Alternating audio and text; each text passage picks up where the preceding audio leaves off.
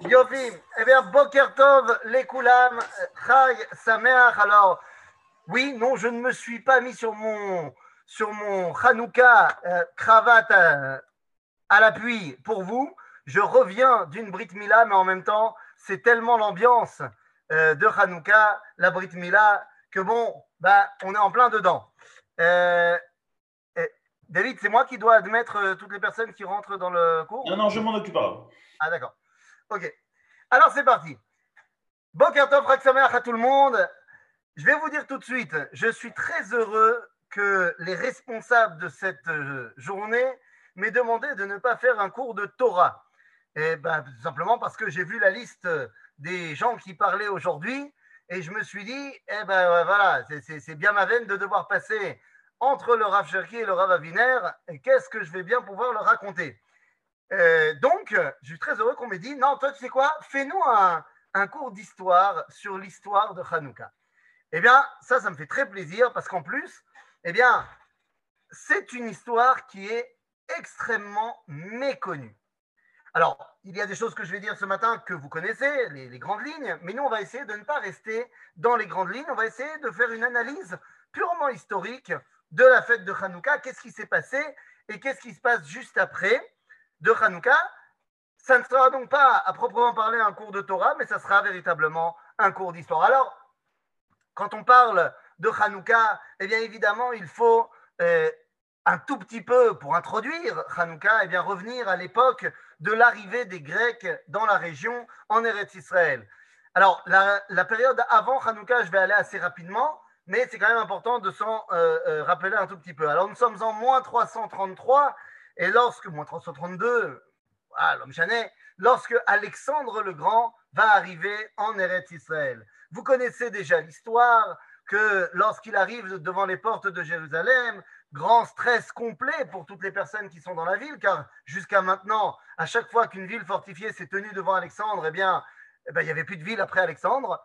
Donc tout le monde a peur de ce qui va se passer. Il est là avec toute son armée, près de 40-50 000 hommes qui attendent devant les portes de Jérusalem. Ils n'attendent que l'ordre d'Alexandre de fondre sur la ville. À ce moment-là, le responsable du peuple juif de l'époque s'appelle Shimon Hatzadik, c'est le Kohen Gadol, c'est également, on va dire, le dirigeant, pas politique, mais on va dire le dirigeant, le leader du peuple juif. N'oubliez pas qu'à ce moment-là, nous étions sous domination perse, donc il n'y avait pas de véritable dirigeant politique.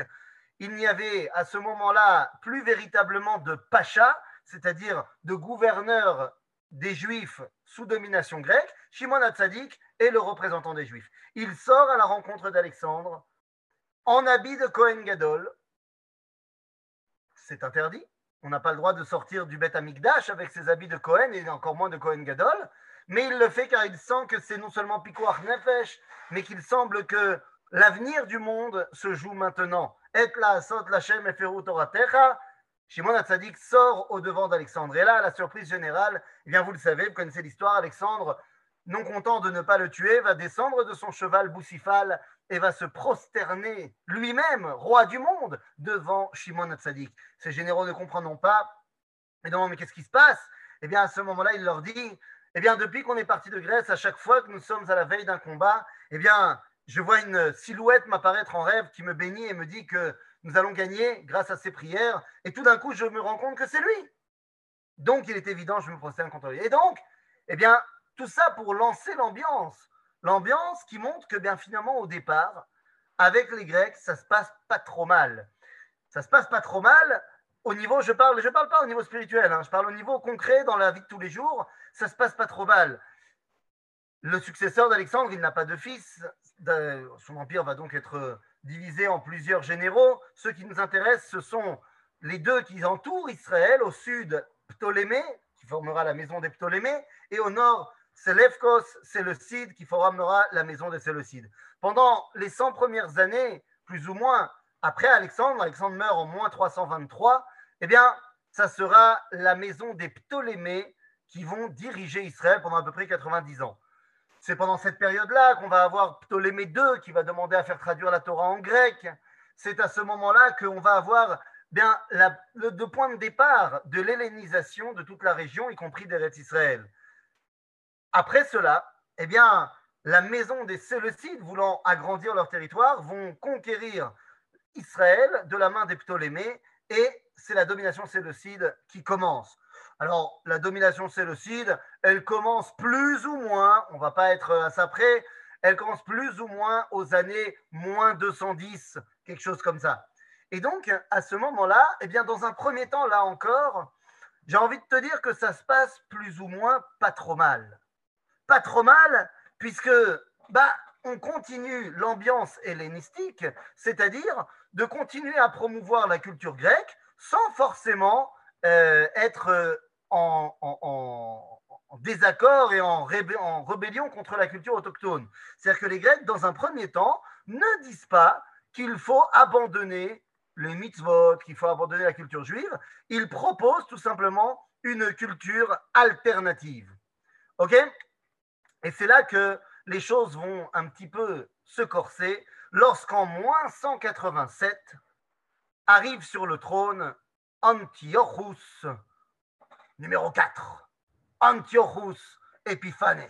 Alors, les rois séleucides s'appelaient tous Séleucides ou Antiochus. Donc, c'est pas compliqué. C'est Séleucide 1, 2, 3, Antiochus 1, 2, 3, 4.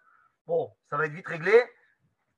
Antiochus 4 prend les, les rênes, le contrôle de la région, et à ce moment-là, les choses vont un tout petit peu commencer à bouger. Et là, venez, on va rentrer dans directement ce qui va nous amener à l'histoire de Hanouka. Alors tout d'abord, il faut bien comprendre, pour remettre la situation en place, parce que l'histoire de Hanouka n'est pas venue comme ça pouf.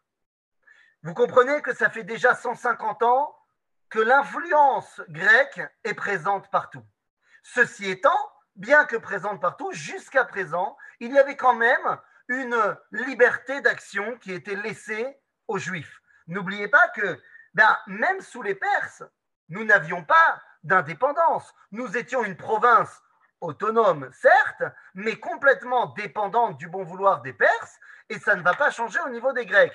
Donc, si vous voulez, on peut se poser la question, pourquoi est-ce que Ezra et Nehemia n'ont pas fait de révolte face à l'Empire perse? Peut-être qu'ils se sont dit qu'ils ne pouvaient pas y arriver, peut-être que tout simplement, la vie n'étant pas si difficile à vivre lorsqu'il y a un gouvernement qui est patron mais qui nous tolère, eh bien, on n'a pas eu envie de faire quoi que ce soit. Et donc, c'est dans cette ambiance-là qu'il faut prendre le début de l'Empire grec dominant Israël. Il y a là aussi une liberté d'action qui est laissée. Le Beth Amikdash fonctionne normalement. Les Grecs n'interviennent pas jusqu'à Antiochus IV dans le bon déroulement de la vie au quotidien. Mais ça va changer.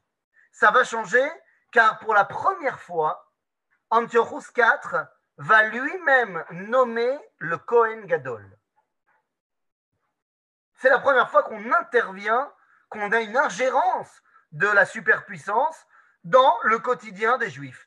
Bien oui, on va commencer par un petit peu changer les dirigeants du peuple juif. Le Kohen Gadol, à ce moment-là, suivant l'exemple de Shimon Hatzadik, n'a pas tous les pouvoirs, parce que le pouvoir politique, ce n'est pas lui qui l'a, c'est les Grecs. Mais c'est lui qui est l'autorité, le, le, dirigeant du peuple juif. Donc avoir un Kohen Gadol qui est beaucoup plus acquis à la cause grecque, eh bien, va énormément aider à promouvoir les idées grecques. Et donc, pour la première fois, on va mettre en place un Kohen Gadol qui est juif, mais qui est déjà bien, bien, bien hellénisé. Ce Kohen Gadol, on l'appelle Yasson. Yasson à Cohen. Et Yasson, il vient de la maison de Tzadok. La maison de Tzadok, c'est toute une histoire, parce que lorsqu'on revient dans le Tanakh, eh bien, il y a une véritable euh, entre la maison de Tzadok, la maison de Eviatar, Yoyachin. Donc on a plein de dynasties de Kohanim qui sont déjà en marloquette depuis pas mal de temps. Ici, le, le Kohen Yasson va commencer à mettre en place une politique beaucoup plus gréquisante. Alors, qu'est-ce que ça veut dire? Eh bien, ça veut dire que pour la première fois, à Jérusalem, va être mis en place une police. Pas une police euh, Mishtara, une police, une cité. C'est-à-dire qu'on va réorganiser la vie de Jérusalem comme une cité grecque. Non seulement on a un Kohen Gadol qui est maintenant euh, plutôt vers euh, la gréquitude, mais en plus la vie de la cité devient eh ben, à l'ambiance grecque. Nous sommes en moins 173. À ce moment-là, c'est bien, on a commencé à mettre en place les pions, mais Yasson est encore trop juif. Comme il est encore trop juif, eh bien, on va mettre à sa place un autre Cohen qui, lui, est complètement acquis à la cause grecque. Ce Cohen, il s'appelle Menelaos. Ah, vous avez déjà vu les noms. Hein on n'est plus dans Aaron à Cohen.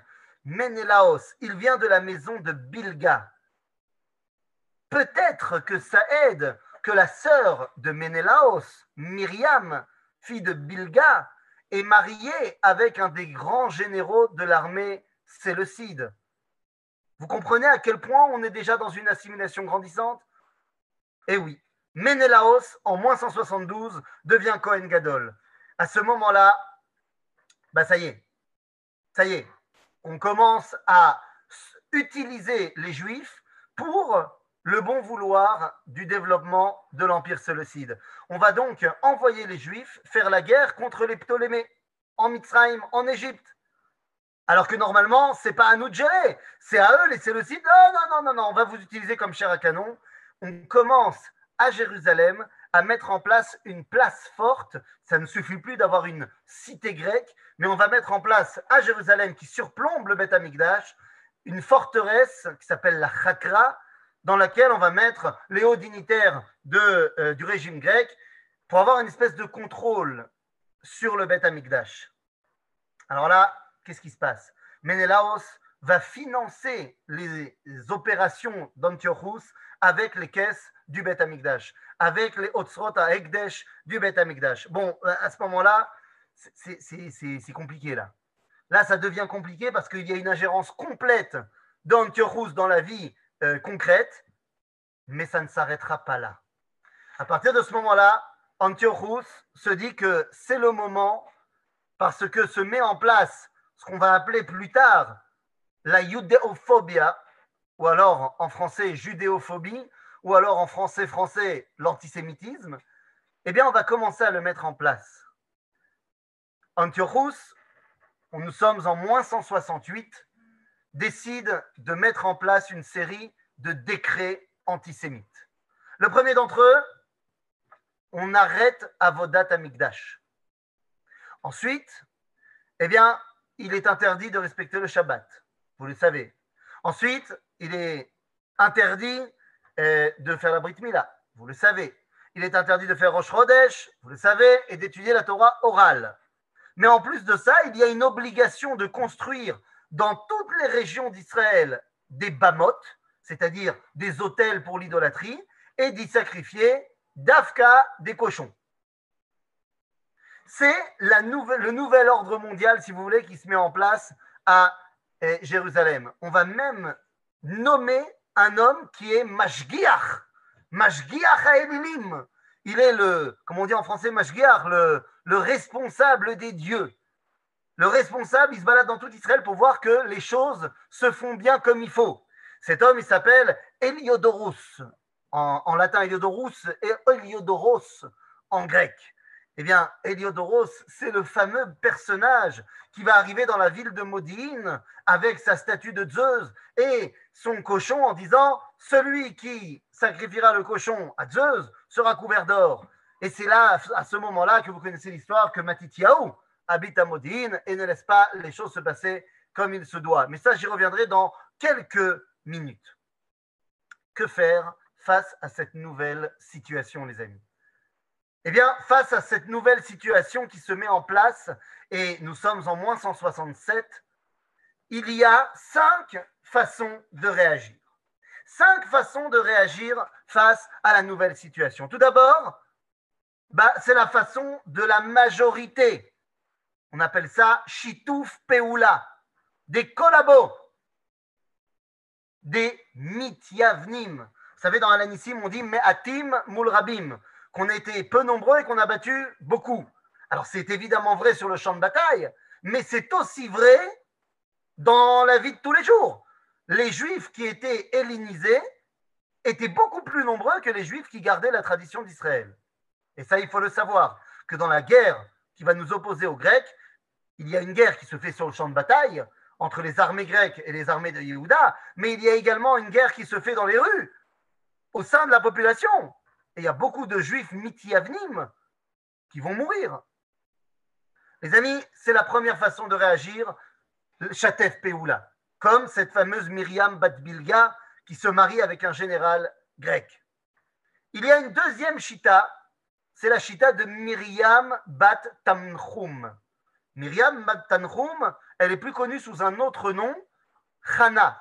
Chana et ses sept enfants, qu'on va retrouver dans le livre des Maccabim numéro 4, euh, chapitre 20, euh, Sefer Arba.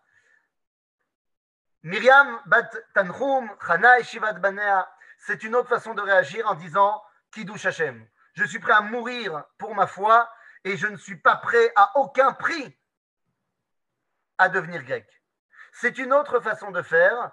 C'est ceux qui vont donner naissance au ce qu'on appelle en hébreu les édim, ce que les Grecs vont, commencer à appeler martyros, c'est-à-dire les martyrs qui sont prêts à mourir pour leur identité. C'est l'histoire de Chana et Shivat Banea. C'est également à ce moment-là que les rabbinim vont commencer à parler de manière officielle, pas que ça n'existait pas avant, mais on n'en parlait pas trop. C'est à ce moment-là qu'on va commencer à parler de la notion de Ishaharut Nefesh, de Chaya Netzach, de la vie éternelle, que la vie ne s'arrête pas après la mort, mais que la Neshama continue, et ainsi de suite. Encore une fois, c'est vrai déjà depuis toujours, mais on n'en parlait pas. Et maintenant, on commence à en parler dans le monde des rabbinim parce que, eh bien, de plus en plus de gens sont prêts à mourir pour leur émouna. La moindre des choses, c'est de leur dire officiellement que la mort n'est que une virgule dans leur histoire, n'est pas la fin du film.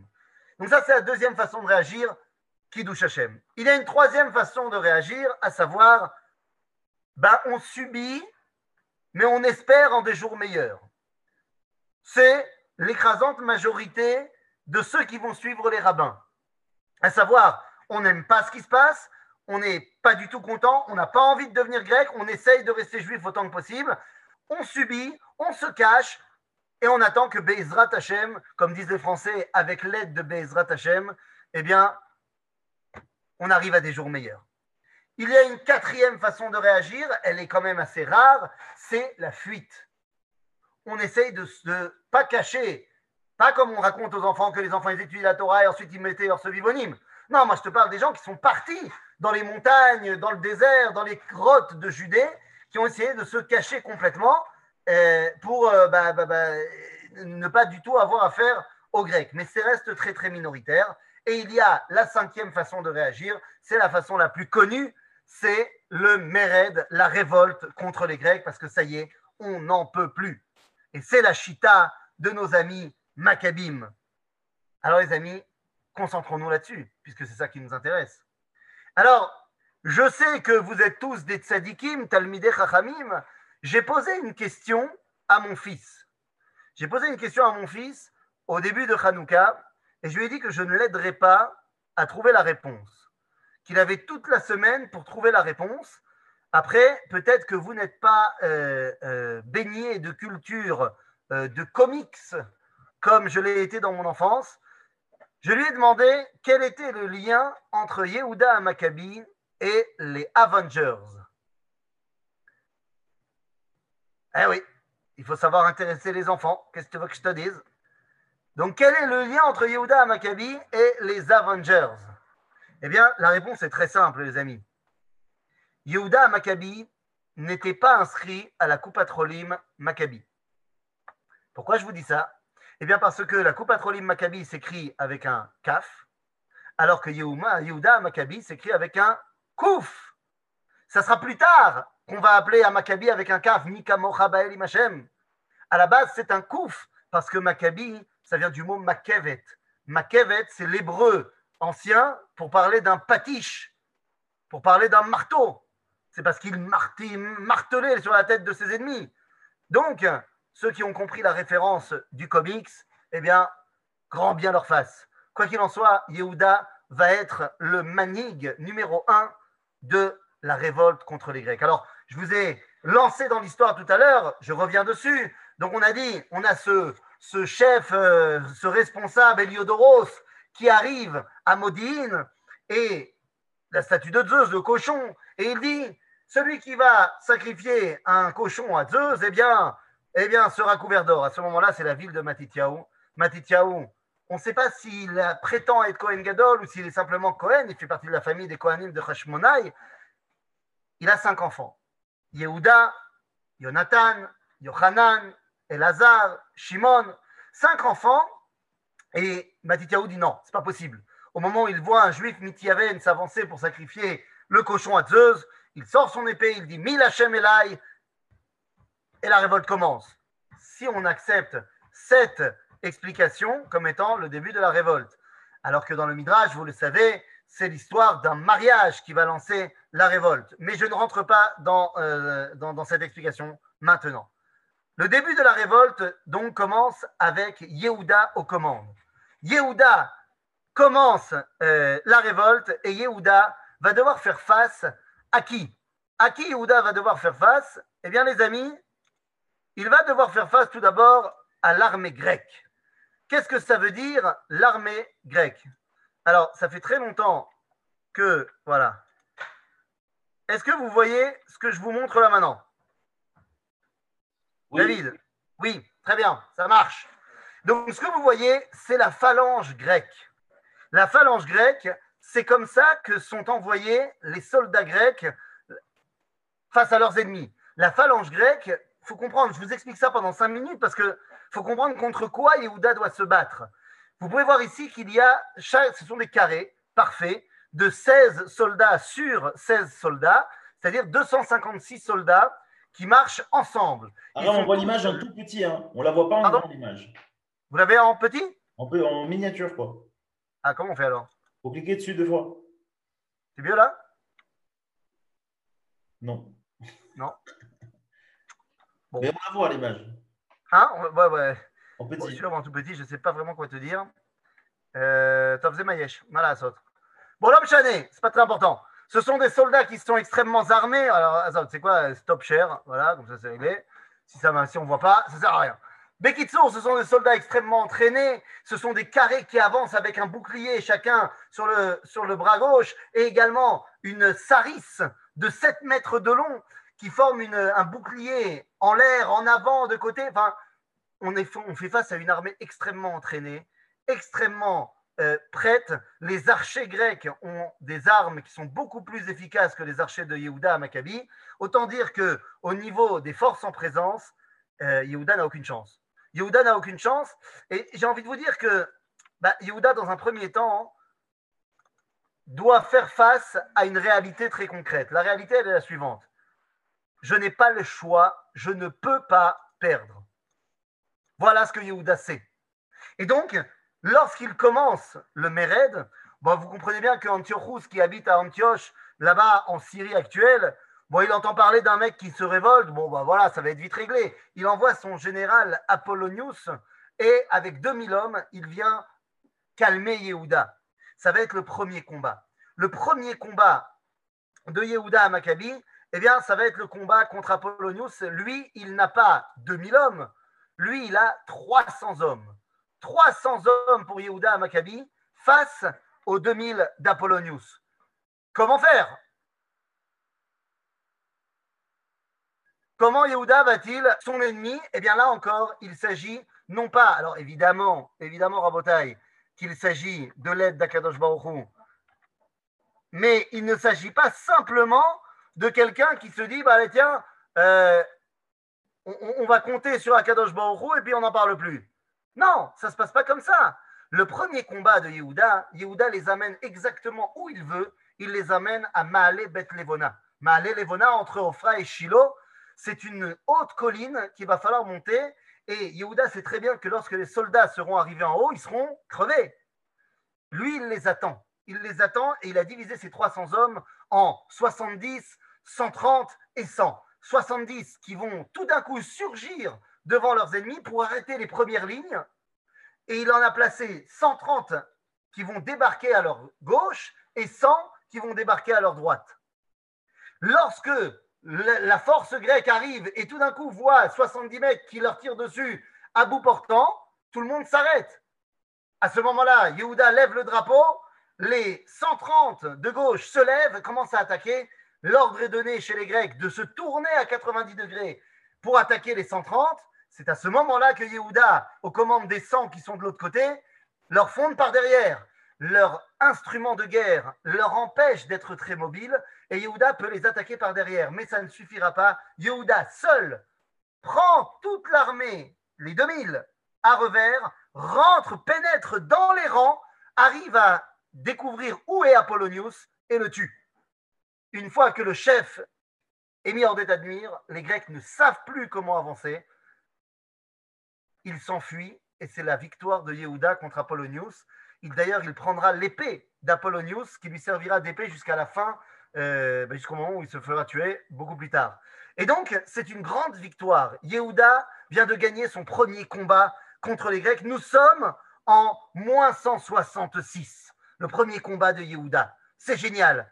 Bon, à ce moment-là, Antiochus comprend que finalement, on va avoir affaire à du plus sérieux que ce qui était prévu. Il envoie donc pour son deuxième combat, il envoie un autre général, un général bien connu, puisque eh bien, le général en question, vous l'avez certainement déjà entendu parler de lui, il va s'appeler, le deuxième, il s'appelle Séron. Séron est le deuxième général grec qui, cette fois, n'est pas à la tête de 2000 hommes, mais il est à la tête de 10 000 hommes. Il est à la tête de 10 000 hommes, et alors là, ça va être le combat de Betroron. Dans le combat de Betroron, les amis, c'est le deuxième combat. Yehuda n'est plus à la tête de 300 hommes, il est à la tête de 800 hommes face à 10 000. Comment va-t-il réussir cette fois-ci à battre les 10 000 hommes? Ça paraît complètement absurde, ça paraît complètement invraisemblable. Comment va-t-il réussir Eh bien là encore, Maale Betroron, c'est le terrain qui va gagner. Le seul avantage de Yehuda, c'est qu'il connaît le terrain mieux que personne. Maale Betroron, c'est une colline, c'est pas seulement une petite colline comme à Bethlevona, c'est une colline-colline. Et en plus, le chemin est très très serré, ce qui fait que la phalange grecque ne pourra pas passer. Ils seront obligés de passer, pas un par un, mais de manière complètement euh, euh, désorganisée, ce qui va permettre de les attaquer sur tous les côtés et là aussi d'avoir une grande victoire. D'ailleurs, entre parenthèses, je ne sais pas si vous avez passé votre code de la route. J'imagine que vous avez passé votre code de la route. Qu'est-ce qui se passe d'après le code de la route si jamais il y a une rue euh, qui monte comme ça et qu'il y a une voiture qui descend et une voiture qui monte? Qui a la priorité? Hein? Celui qui descend. Celui qui monte. Naron, celui qui monte. D'où ça vient De la Mishnah. Alors, je ne sais pas si euh, le code de la route a appris la Mishnah, mais dans la Mishnah, on nous dit si jamais il y a deux agalotes qui arrivent Bemaale Betroron et il n'y a pas de place pour les deux, alors on laissera passer celle qui monte d'abord et seulement après celle qui descend. Donc Betroron, c'est une route quand même très très serrée, ce qui va permettre à Yehuda d'avoir une énorme victoire une victoire qui est d'ailleurs assez incompréhensible parce que lorsqu'il commence à les attaquer et qu'il commence seulement à bah, tuer quelques dizaines de personnes, Séron a peur et s'enfuit.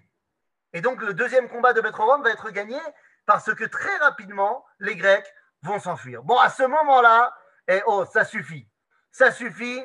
Les Hashmonaïm euh, commencent à prendre la grosse tête. Résultat des courses, eh bien, Antiochus va dire c'est plus, euh, ça y est, on ne peut plus laisser comme ça. Pour le troisième combat, on va envoyer cette fois un général aguerri. On va euh, envoyer Gorgias. Gorgias pour le troisième combat. Cette fois, il est à la tête de 40 000 hommes, voire 50 000 hommes. Ça dépend des, euh, sources. Mais l'homme est À ce moment-là, Yehuda vient avec 3 000 hommes. Et il commence à faire des discours. Mais regardez dans Sefer HaMakalim, c'est absolument incroyable. Sefer HaMakabim nous donne les discours de Yehuda avant les combats, mais, c'est le plus grand discours de Emouna que vous avez jamais vu. À ce moment-là, il arrive à Emmaus, à côté de la Troune. Et c'est là que va avoir lieu le troisième combat.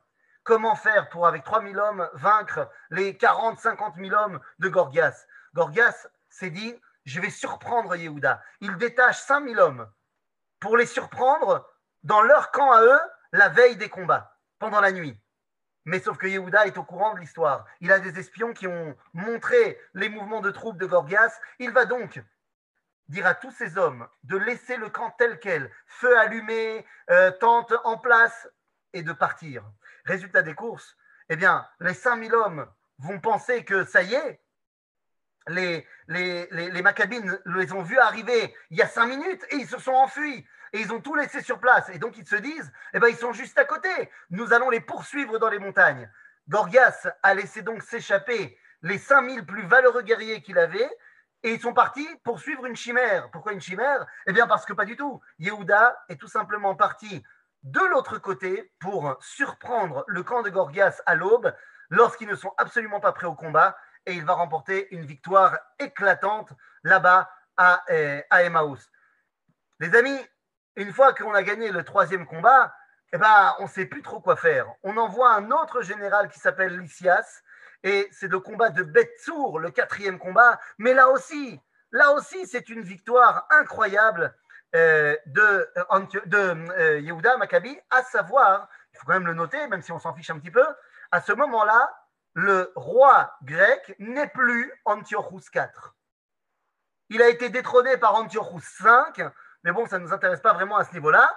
Antiochus V, après la victoire de Yehuda à Maccabi, accepte une trêve et leur laisse eh bien, faire ce que nous on appelle Hanouka à savoir, ça y est, Hanouka Tamizbeach, les Grecs ont besoin d'une trêve, ils n'en peuvent plus, très bien, Yala, Shichur Amigdash, Hanouka, nous sommes en moins 164, tout le monde est content, Oh Zegmor, Veshir Mizmor, Hanouka Tamizbeach, blablabla. Sauf que ne croyez pas que la guerre s'arrête là. Absolument pas. Les combats de Hanouka ne sont absolument pas terminés et ça va reprendre. Ça va reprendre juste après. Juste après, ça va reprendre parce qu'à un moment donné, vous êtes gentils, mais les Grecs, quand ils se sont refait une petite santé, ils disent bon bah c'est pas tout, mais on va quand même pas les laisser, euh, on va quand même pas les laisser comme ça. Et donc ils reviennent, ils reviennent et ils renvoient Lysias. Et cette fois Lysias sait contre qui il se bat, et ça va être le combat de Beth Zecharia. Il ne fait pas les erreurs tactiques de ses prédécesseurs, et dans le combat de Beth Zecharia, eh bien ça va être la première grande victoire victoire, les amis, des Grecs. Première grande victoire des Grecs, dans laquelle ça va être un combat énorme à Beth C'est la première fois que les Grecs vont faire rentrer les éléphants de guerre dans les combats. D'ailleurs, c'est là qu'on verra l'un des frères de Yehuda qui s'appelle Elazar, qui était sec, d'après le Sefer HaMakkabim, au sec Beleamit et Apilim, de, s'occuper des éléphants. Il a été tué par un de ces éléphants et c'est pour ça que dans le Gouche Sion, vous avez un village qui s'appelle Elazar. Eh bien voilà, Elazar est tombé, Yehuda a perdu son combat, il s'enfuit. À ce moment-là, les Grecs arrivent à une espèce d'accord avec les Juifs et le Sanhedrin et disent Bon, allez, on vous laisse un petit peu de, de, de, de Dati, mais vous dégagez Yehuda à Maccabi, on ne veut plus entendre parler de votre révolte. Et les rabbins acceptent. Yehuda Maccabi est mis sur le côté et ben, les Grecs sont de nouveau les patrons. Sauf que la trêve ne reste pas très longtemps, les décrets reprennent de plus belle et donc on rappelle Yehuda à Maccabi et on l'envoie pour recommencer la révolte. Et la révolte repart de plus belle et à ce moment-là, nous arrivons au sixième combat de Yehuda. Le sixième combat, ça va être le premier combat de Nicador. Le premier combat de Nicanor, il y en aura deux euh, le combat de Nicanor, combat à Kfar Shlomo, et un combat euh, qui s'appelle le combat à Hadasha. Mais les deux combats de Nicanor vont être des victoires absolument éclatantes de Yehuda à Maccabi. Des victoires éclatantes qui laissent à penser qu'à ce moment-là, eh bien, eh, on ne peut plus rien faire face à Yehuda à Maccabi. Laissons tomber, laissons tomber. Mais non, mais non. Bien que Nicanor euh, ait été complètement euh, mis de côté. Les Grecs n'abandonnent pas et ils vont envoyer toutes leurs forces dans le dernier combat de Yehuda à Maccabi qui s'appelle le Krav euh, Elisha. Et là-bas, dans ce combat-là, ça se passe à côté de Ramallah euh, actuellement. Et eh bien à ce moment-là, dans le huitième combat de Yehuda à Maccabi, Yehuda non seulement va perdre, mais il va y perdre la vie. Nous sommes en moins 160. Yehuda à Maccabi, après huit ans depuis moins 167 jusqu'à fin moins 160, Yehuda meurt, mais ce n'est pas la fin. Et non, ce n'est pas la fin parce que après Yehuda est tombé, Elazar est tombé, c'est Jonathan qui prend le contrôle des Maccabim. Dans un premier temps, il s'enfuit en Midbar Yehuda pour continuer la révolte de loin, mais la révolte continue. La révolte continue et les Grecs ne savent plus quoi faire. Ils ne savent plus quoi faire, si bien que pendant sept ans, sept ans, Jonathan va faire des attaques éclairs contre les Grecs. Ils n'en peuvent plus, ces Grecs. Et donc, à un moment donné, ils décident de faire une vraie trêve signée avec Jonathan. En le mettant, lui, Cohen Gadol, tout ira bien. Très bien, Jonathan est un stratège. Il a réussi à amener les Grecs exactement où il voulait. Il est maintenant Cohen Gadol, il est le chef politique plus ou moins des Juifs, et il pense que c'est bon. Sauf que c'était mal connaître la maison des Séleucides. Ils font venir un stratège pas moins émérite qui s'appelle Trifon. Alors pas Trifon tournesol, hein, Trifon tout court.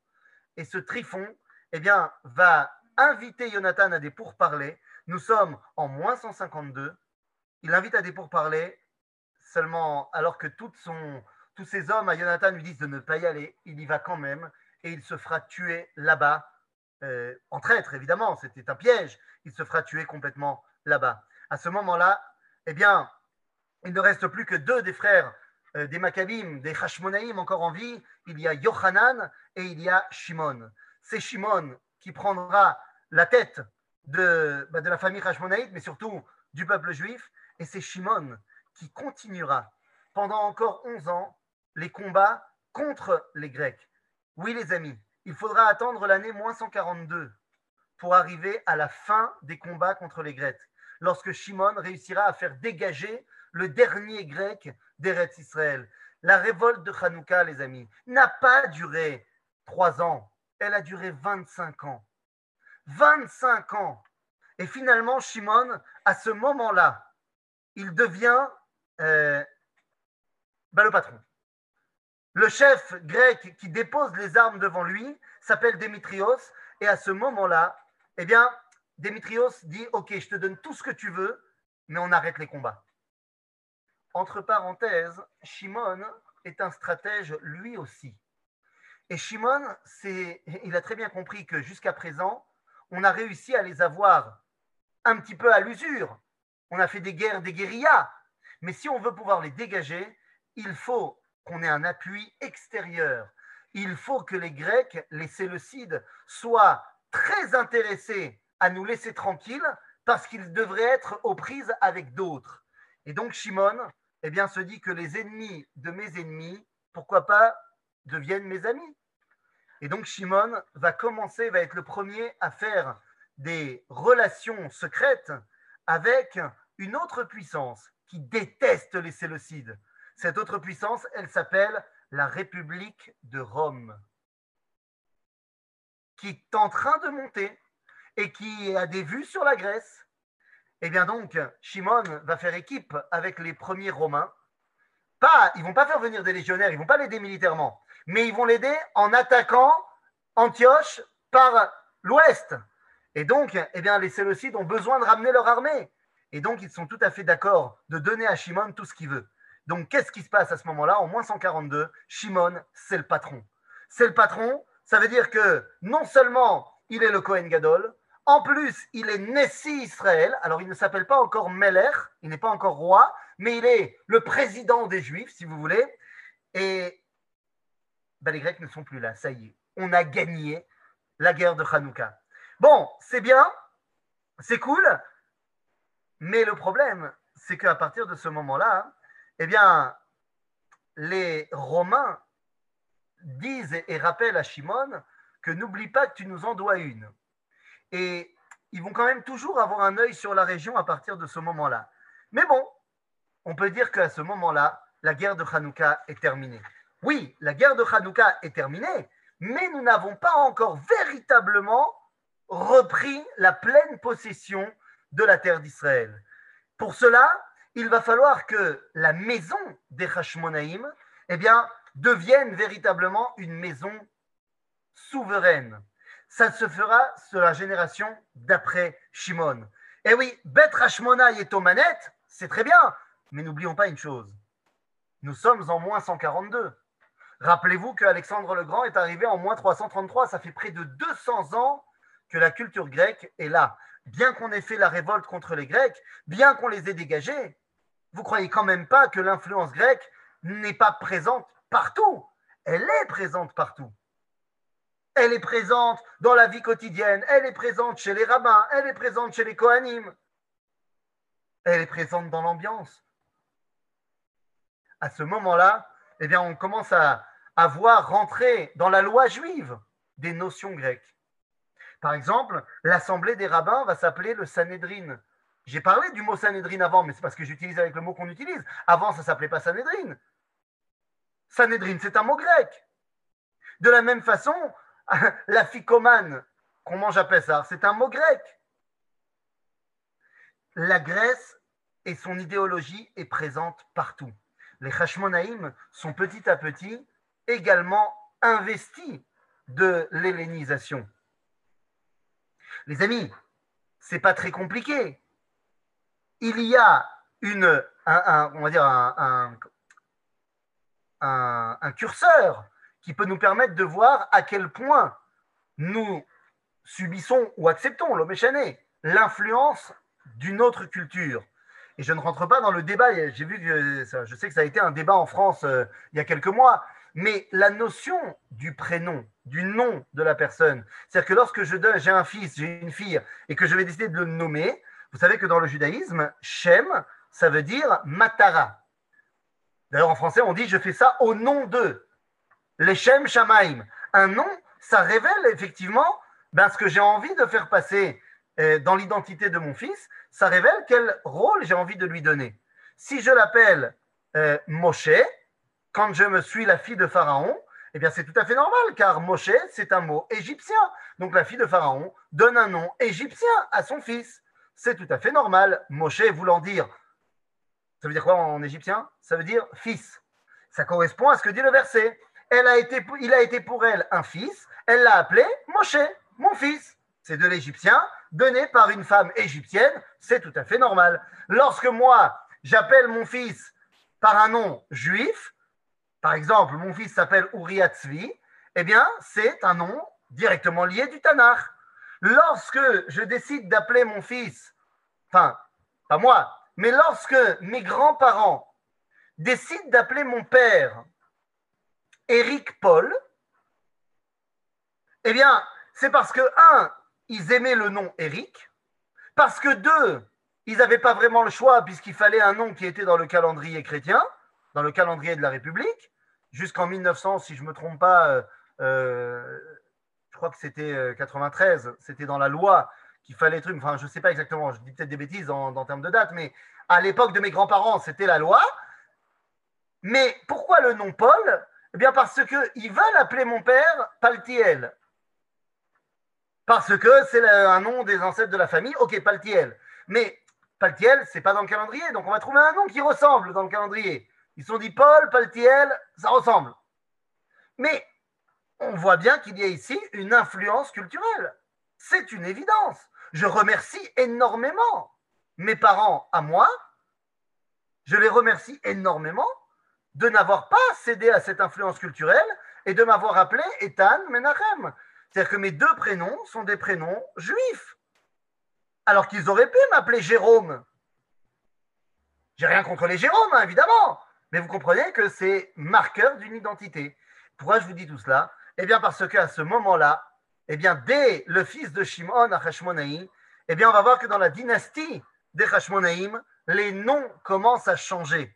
Eh oui, le fils de Shimon va s'appeler Yohanan, ça c'est chez nous, Urkanus. Ah, le deuxième prénom n'est déjà plus vraiment de chez nous, Yohanan. Son frère va s'appeler euh, Yehuda Aristobulus. Ah, ah. Le fils, donc la troisième génération, va s'appeler Alexander Yanaï.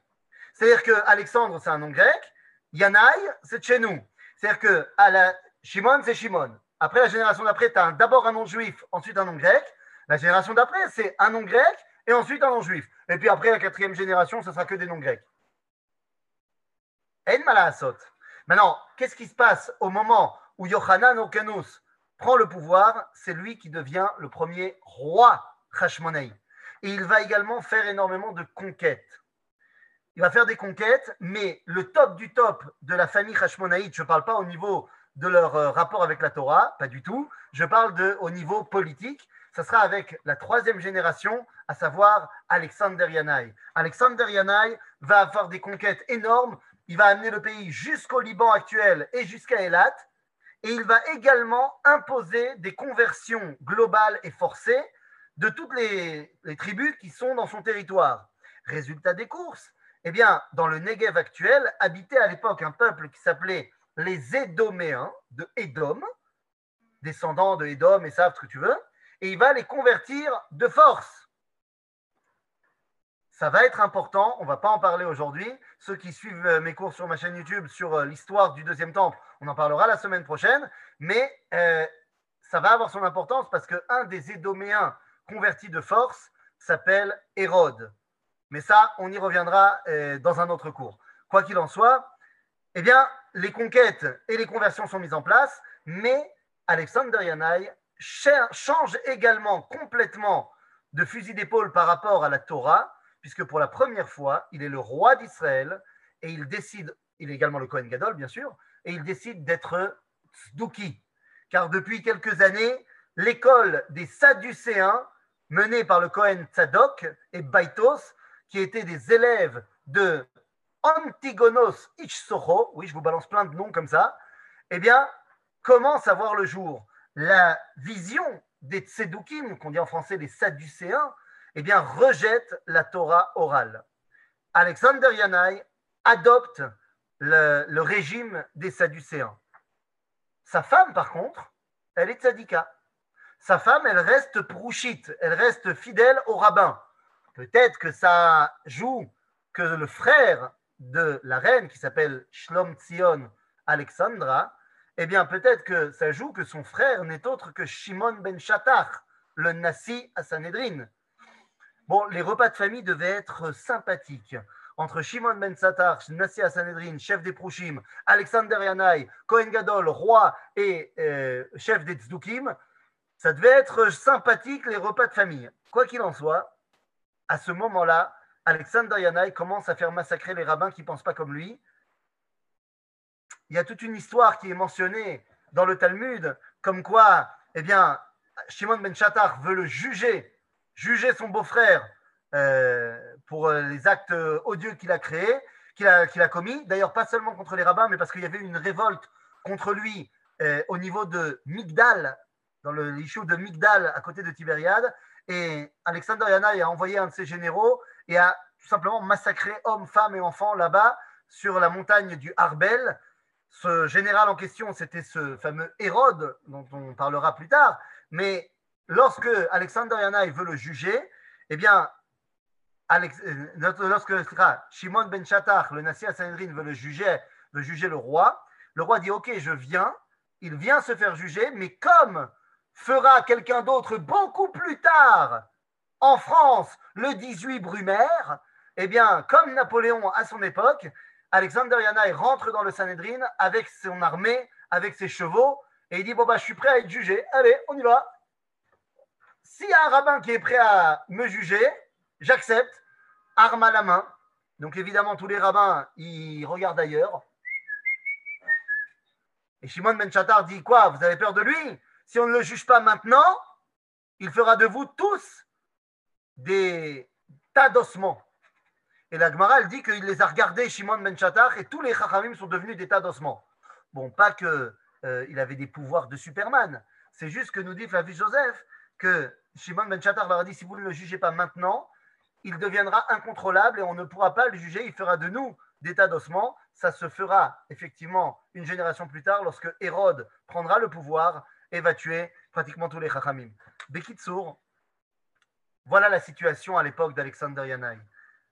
Mais d'un autre côté, le judaïsme, bien que altéré, eh bien, a triomphé. A triomphé complètement. Et j'ai envie de vous dire plus que cela.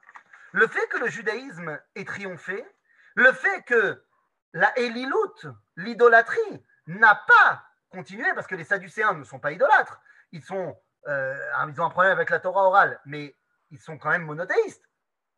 Eh bien, le fait que le monothéisme ait vaincu l'armée grecque permet eh bien, au monothéisme de triompher dans le monde.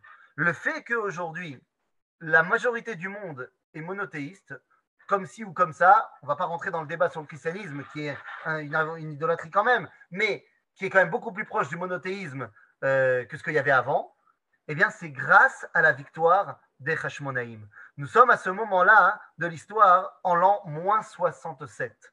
En l'an moins 67, eh bien, la reine régente, puisque Alexander Yana est mort, c'est la reine régente Shlom Tzion Alexandra qui a pris le contrôle du pays. On a dit que c'était une sadika.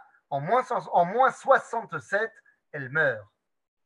Elle meurt et à ce moment-là, eh bien, le royaume rentre entre les mains de ses deux enfants.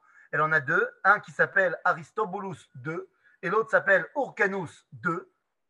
L'un a été nommé roi d'Israël, il s'appelle euh, euh, euh, Aristobulus, l'autre est Cohen Gadol, c'est Urcanus. Tout est censé marcher comme il faut, mais le problème, c'est que les deux ont des appétits énormes.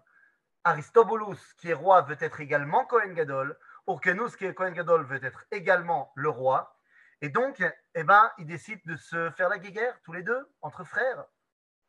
Bon, comme ils n'ont pas tous les, ni l'un ni l'autre, une armée très importante, eh bien, les deux ont une idée de génie. Tu parles. Ils envoient une lettre à l'homme qui est l'homme puissant du moment. Nous sommes en moins 63. Ils envoient tous les deux, euh, pas, ils ne sont pas concertés, mais ils envoient tous les deux une lettre à un homme qui est stationné en Syrie, qui a débarrassé toute la Méditerranée des pirates, qui vient de faire une guerre terrible contre les Parthes à l'est et les a explosés. Il est l'homme fort de la région. Il s'appelle Pompeius Magnus, Pompée le Grand de Rome. Les deux frères juifs lui envoient une lettre en lui disant Écoute, Pompée, j'ai un problème avec mon frère, tu voudrais pas venir m'aider, s'il te plaît Pompée qui veut un silence dans la région pour continuer ses conquêtes, eh bien, arrive à Jérusalem et grâce à notre invitation, Rome entre en Israël. Mais l'histoire de Rome en Israël, ce n'est plus l'histoire de Hanouka, c'est une autre histoire que nous étudierons à un autre moment. Chag Sameach, les. Ah, attends, attends, t'es mort J'ai oublié de terminer, j'avais prévu de terminer quand même par une phrase de folie, parce que c'est vrai que la fin de l'histoire de Hanouka, tel que, tel que je viens de vous le dire, n'est pas euh, super rose-rose, mais je voudrais quand même qu'on se rappelle, parce que c'est quand même Hanouka, et que donc c'est pas la peine de, voir tout, euh, tout de manière négative. Donc, je voudrais simplement terminer en vous citant une phrase de Shimon Achashmonaï lorsqu'il termine, on a dit, la guerre de Hanouka en moins 142 et que les Grecs lui disent Mais ça ne se fait pas ce que tu as fait. Eh bien, Shimon répond cette phrase et je termine là-dessus. Il dit Lo eretz lakachnu velo be Rechush Nochri nous n'avons pas pris possession d'une terre appartenant à d'autres, nous ne sommes pas emparés des biens d'autrui. Ki im nachalat avotenu, asher beyad, c'est-à-dire nous avons repris la terre de nos ancêtres. Et lorsque nous avons eu la possibilité, eh bien, nous sommes réinstallés dans notre patrie ancestrale. Lorsque le moment s'est présenté, nous sommes retournés sur la terre de nos ancêtres. Voilà les amis, c'était une petite, euh, un petit survol historique des années Hanouka. En fait, nous venons de passer 100 euh, ans d'histoire depuis moins 167 jusqu'à moins 63. Voilà pour ce qui est de l'histoire de Hanouka.